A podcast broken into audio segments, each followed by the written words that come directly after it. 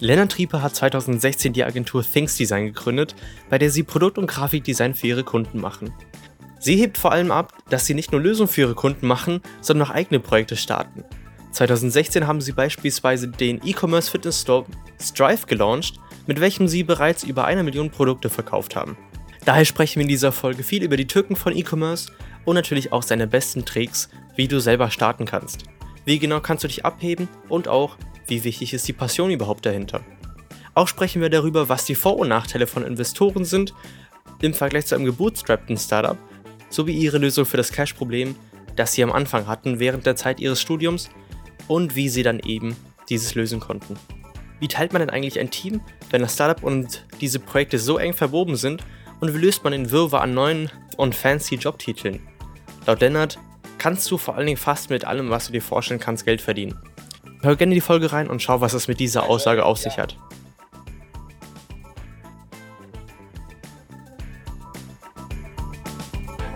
Vielen Dank, dass du heute hier bist. Hi Joel, ja, vielen Dank, dass ich dabei sein darf. Ich freue mich.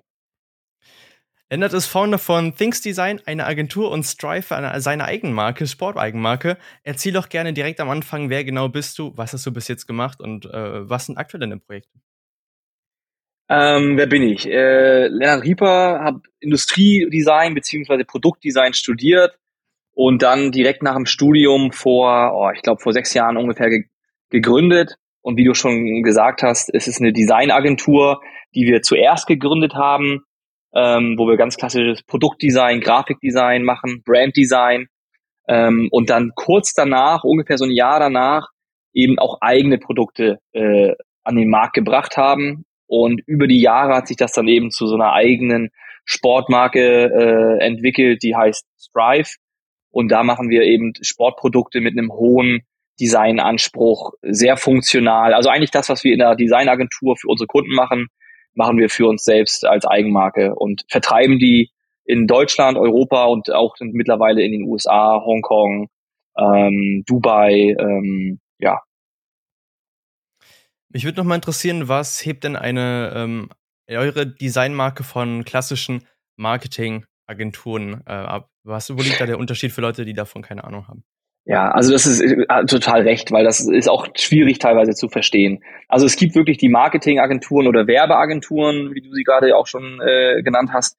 Das, das sind natürlich Agenturen, die spezialisieren sich auf Werbung. Also ob das jetzt Social Media Ads mhm. sind oder Out-of-Home-Kampagnen, also an Litfaßsäulen oder an Plakaten oder so, das ist schon nochmal so ein bisschen ein anderer Bereich als den, den wir machen. Also wirklich diese Entwicklung von Werbekampagnen, coolen, catchy Slogans mhm. und so weiter, ja. Ähm, die sind auch oftmals ein bisschen bekannter, diese Agenturen, weil die irgendwie immer in der Öffentlichkeit stehen mit ihren eigenen Kampagnen.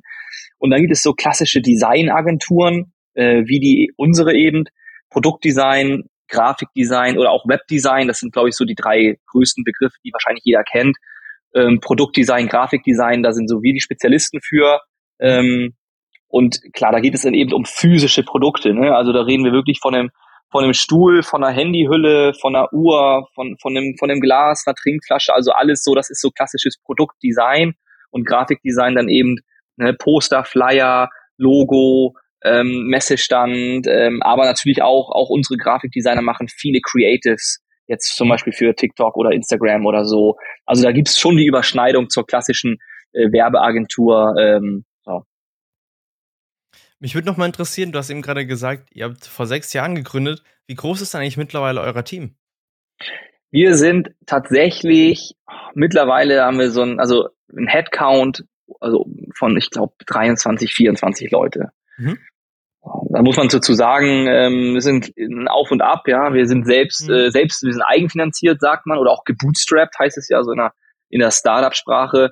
Das heißt, äh, wir haben keine Investoren dabei, ähm, sind alle immer aus dem eigenen Cashflow gewachsen, ähm, hatten immer mal wieder Gespräche mit Investoren, aber haben es dann immer wieder gesagt, immer wieder quasi unseren Wachstum selber finanzieren können und das Team ähm, ja dann eben über die Jahre quasi auf diese Größe selbst aufgebaut. Wieso habt ihr euch gegen einen Investor entschieden? Ach, das ist vielfältig. Also man muss dazu sogar sagen, wir hatten sogar mal einen Business Angel ganz am Anfang, also wirklich gegründet. Mhm zwei, drei Monate später sofort ein Business Angel aufgenommen und haben dann gemerkt, dass es nicht so ganz passt. Also ist, ist ja auch schön, dass man das dann merkt, äh, bevor es dann irgendwie zu spät ist. Der hatte so ein bisschen andere Vorstellungen, in welche Richtung sich das entwickeln soll oder wie früh der Exit passieren soll. Äh, mein Mitgründer Florian, muss ich da sagen, äh, Florian und ich, wir teilen uns die Firma hier 50 Prozent Anteile quasi, ähm, haben, haben dann gesagt, nee, wir wollen keinen frühen Exit, wir haben hier auch Lust, mhm. das noch länger zu machen. Mhm. Und dann hatten wir einen ganz guten Deal gefunden, dass wir den Business Angel wieder rauskaufen konnten mit den eigenen Gewinnen, die wir erarbeitet haben. Und ähm, eigentlich haben wir dann seitdem so gedacht, ey, cool, wir hatten mal einen Investor, hat nicht ganz funktioniert ähm, und sind dann bisschen, ja, äh, haben wir gesagt, okay, komm, jetzt, äh, bevor wir jetzt wieder jemand Neues reinnehmen und dann passt es wieder nicht, lass uns einfach probieren, das aus dem eigenen Cash mhm. alles zu finanzieren. Und toi, toi, toi, bis jetzt hat das ganz gut geklappt. Ähm, mal schauen, wie es weitergeht. Wir sind jetzt nicht total abgeneigt von, von Investoren. Also das hat Vor- und Nachteile. Ja. Und momentan schaffen wir es eben einfach alles selbst. Immer gucken, wenn es Projekte gibt, wo wir sagen, wir brauchen mehr Kapital, mehr Hilfe, dann äh, bestimmt auch mal wieder ein Investor, ähm, der da interessant ist. Mich würde noch mal interessieren, weil äh, wir haben jetzt mal die coole, die coole Chance, in dem Podcast mit wirklich jemandem zu sprechen, der die Erfahrung mit E-Commerce hat. Ihr bringt ja mit Strive diese diese beiden Welten zusammen, einmal das Thema E-Commerce und einmal das äh, Thema Produktdesign. Welche Fehler siehst du denn besonders häufig bei im Thema E-Commerce bei Junggründung? Also es gibt immer Sachen, wo du sagst, ja, ähm, ich habe jetzt Expertise, ich bin jetzt schon lange in diesem Feld drin. Ihr habt beispielsweise mit Stripe schon über eine Million Produkte verkauft. Was sind da so die häufigsten Fehler, die du siehst, ähm, die eben Leute machen? Also E-Commerce ist natürlich so äh, nicht mehr so neu, also mittlerweile ne, ist es, ist es, äh, jeder macht es und, und vor, vor, vor fünf, sechs Jahren war das so E-Commerce, da müssen wir jetzt rein, das ist jetzt alles ganz neu und so weiter. Mhm. Und da gibt es natürlich wie immer, wenn solche, solche äh, Trends, also wie gesagt, mittlerweile ist es ja kein Trend mehr, aber ähm, es ist halt immer noch, dass es ältere Unternehmen nicht machen und viele jüngere äh, Leute äh, sich da sehr, sehr wohlfühlen in dem Bereich E-Commerce. Und manchmal glaube ich, dass das, ähm, äh, dass man sich es viel leichter vorstellt, im E-Commerce erfolgreich zu sein, weil auch viele Leute natürlich online, wenn sie jetzt einen eigenen, irgendwie einen eigenen Instagram-Account haben und da auch ein bisschen Erlebnisse teilen, vielleicht nicht, nicht erzählen, wie viel Arbeit dahinter steckt. So. Mhm. Also mein Tipp ist erstmal auf jeden Fall, auch auch Dropshipping, ähm, wo wo es ganz ganz ganz viele äh, Videos drüber gibt, wie einfach das alles ist und wie schnell man damit reich wird und so weiter. Also es ist alles harte Arbeit. Ähm, oftmals erzählt man einfach dann nicht, wie oft man dann doch am Wochenende noch, äh, wie viele Stunden man noch dran saß, um irgendwas zum Laufen zu bringen. Also ähm, das ist mein allererstes Learning ist, E-Commerce ist jetzt nicht das schnelle Geld. Ähm, es ist super, dass man da schnell starten kann. Äh, man muss, nicht irgendwie sich einen Laden, eine Ladenfläche mieten und dann erstmal einen Mietvertrag unterschreiben und dann über fünf Jahre lang Miete bezahlen, sondern man kann sich einen Shopify-Shop machen für 350 Euro. Man kann da schnell äh, über Fiverr oder über Agenturen oder, oder auch selber Grafiken erstellen und so weiter. Also man ist super schnell am Start. Aber wenn man das nicht ordentlich macht, dann kommt auch eine Rechnung nach der anderen. 300 Euro, 500 Euro, 1000 Euro und irgendwann läppert sich das und dann ist das Geld äh, auch auch weg so ne mhm. also das ist finde ich ähm, erstmal das muss man muss man einmal verstehen das ist äh, steckt immer sehr sehr viel Arbeit dahinter auch wenn man am Anfang sich das nicht vorstellen kann was vielleicht auch ganz gut ist wenn man wüsste wie viel Arbeit das ähm, ist dann würde der eine oder andere vielleicht gar nicht erst anfangen so aber man man, man wächst ja auch mit den Aufgaben mhm. und das zweite zweite zweite Rat ähm, wenn man im E-Commerce sich ein Produkt aussucht oder einen Bereich aussucht dann äh, sollte man sich das Produkt unbedingt am Anfang ganz, ganz, ganz genau angucken. Und das Wichtigste ist, glaube ich, habe ich Lust, dieses Produkt, also äh, habe ich persönliches großes Interesse, mich damit zu beschäftigen. Also habe ich eine Passion. Ne? Also wenn ich gerne reite, dann mache ich wahrscheinlich Reitprodukte. Wenn ich Sport mache, Sportprodukte.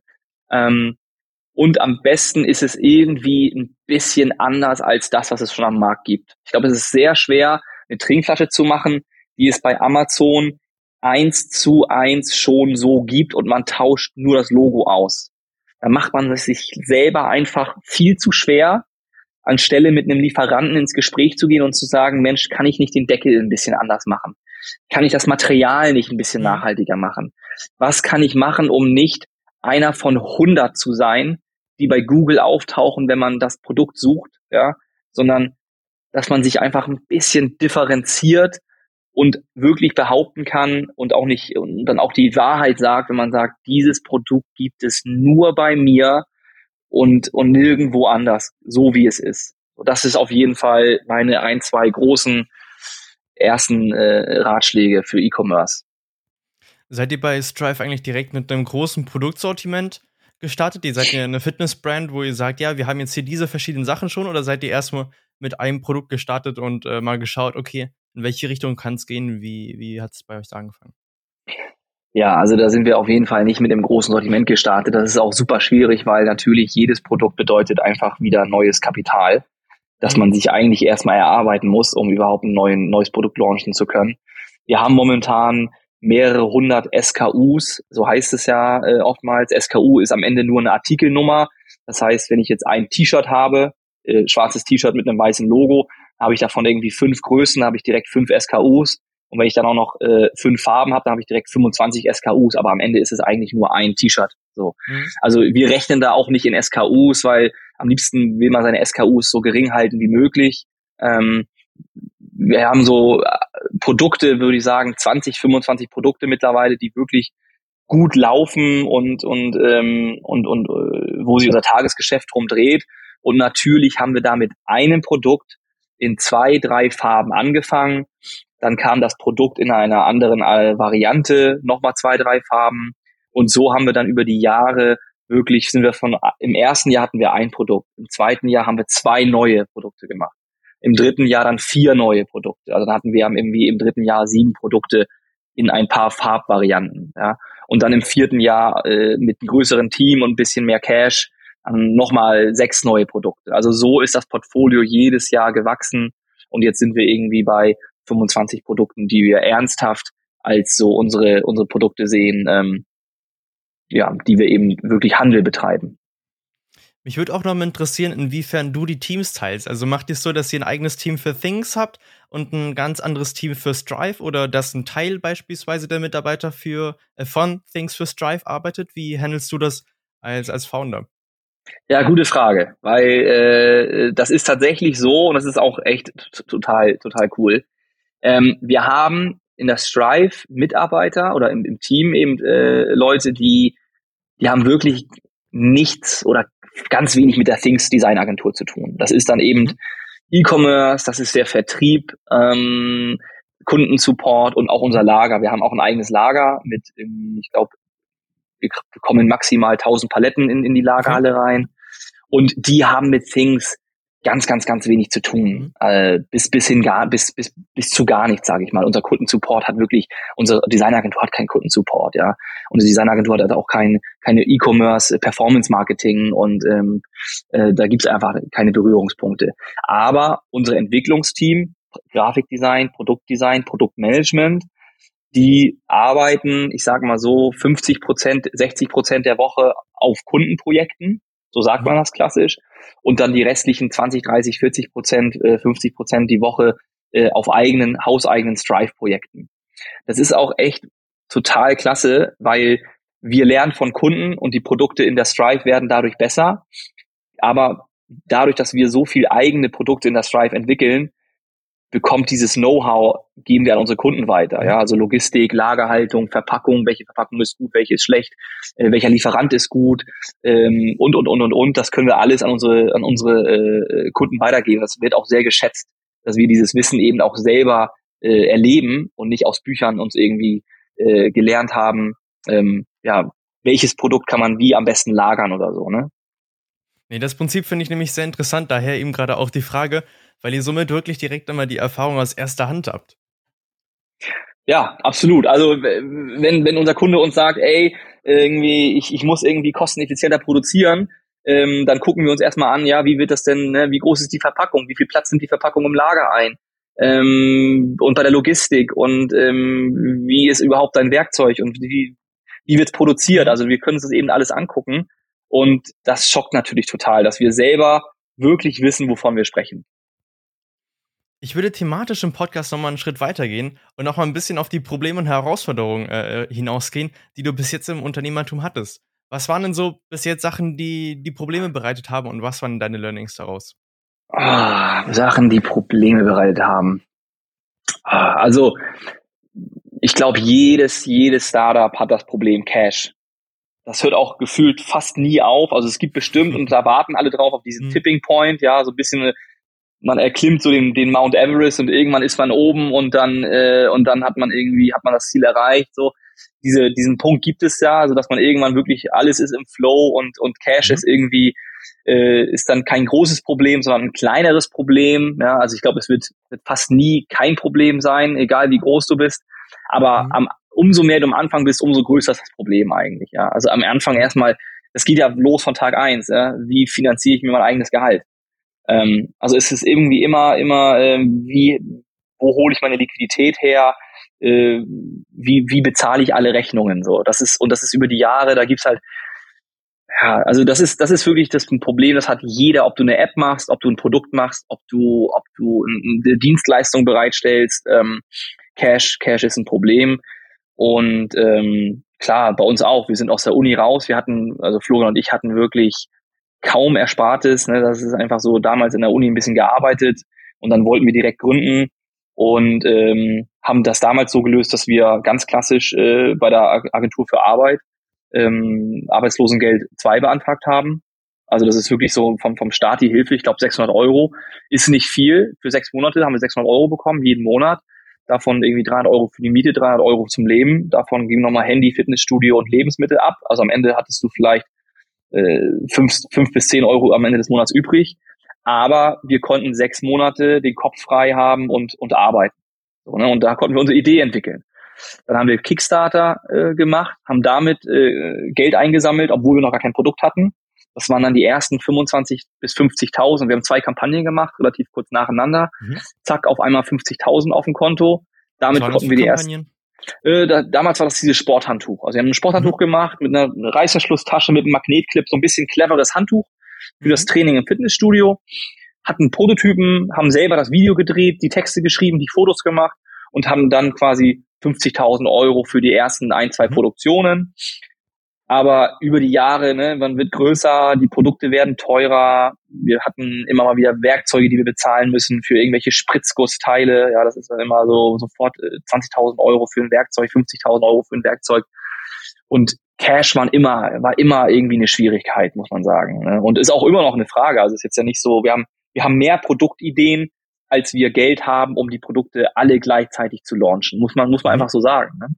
Mhm. So, das ist ein Problem, äh, was wir hatten. Und ähm, ja, generell der, der Aufbau des eines Unternehmens. Ne? Also man ist in einer Sache gut, also jeder hat eine Passion. Der eine liebt es, Marketing zu machen, der andere liebt es, Produkte zu designen, der nächste liebt Vertrieb oder die nächste liebt Vertrieb. Und ein großes Problem ist, glaube ich, wenn man so von einem Team von drei, vier Leuten hochgeht auf ein Team von 20, 30, 40 Leuten oder so, ja, wo man dann wirklich merkt, jetzt muss man hier Prozesse aufsetzen, nicht, dass man am eigenen Wachstum am Ende scheitert. So, also, wenn ich zurückblicke, dann sind das eigentlich so Prozesse und Geld. Ja, das ist so, das ist immer, immer, immer schon die größte Herausforderung. Wie habt denn, wie habt ihr denn bei euch dann die Prozesse gelöst? Also, ihr habt ja zu zweit angefangen und wie hat sich im Prinzip dieser Firmen- oder Startup-Baum dann weiterentwickelt? In welche, welche Richtung äh, oder was für Mechanismen habt ihr dann bei euch eingebaut? Welche Workflows, um eben dieses Problem zu lösen?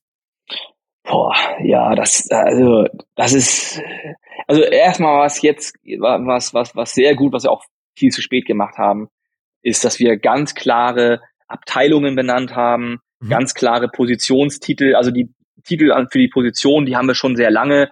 Es ist einfach wichtig am Ende, wenn das, wenn das Team wächst, zu wissen, wer macht was. So.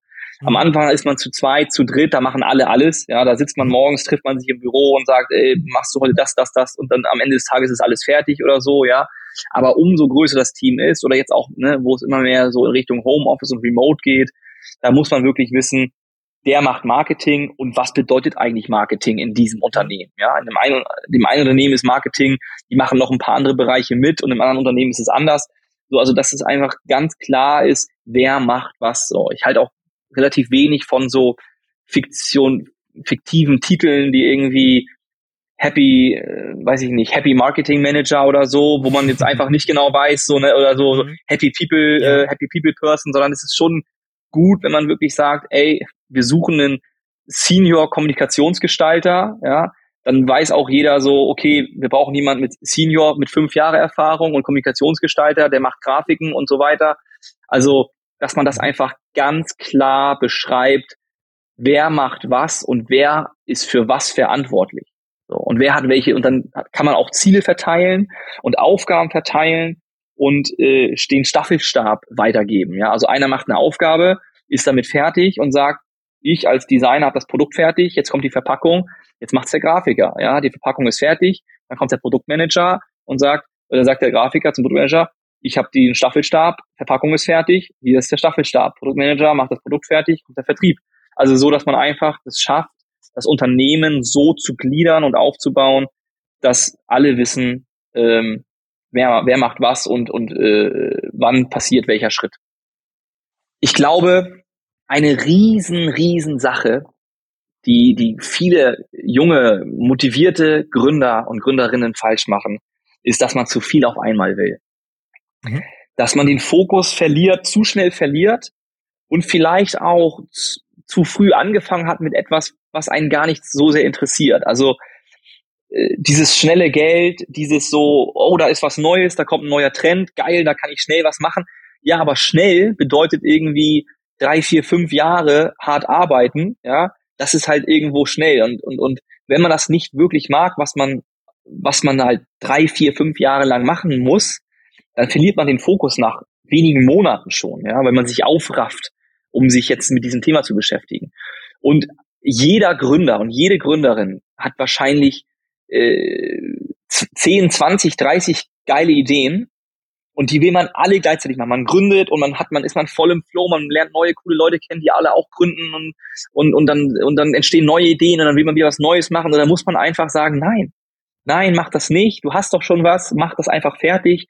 Ne, wir haben jetzt zwei, zwei Unternehmen, eine Designagentur, eine Sportmarke, das, das geht Hand in Hand, ja, die Teams arbeiten zusammen und das sind schon zwei Sachen und unterwegs hatten wir, wir hätten wahrscheinlich, hätten wir jedes äh, Idee umgesetzt, hätten wir jetzt 50 Unternehmen und keins wird, also ja mal, und ja. davon wären 45 Pleite gegangen und fünf würden nicht richtig laufen. Ja. Und da haben wir lieber ein, zwei Unternehmen, die gut laufen mhm. und wo wir Spaß dran haben. Das ist, glaube ich, also auch ebenfalls eine Riesensache. Fokus, Konsistenz, mach was, was du, was du wirklich magst.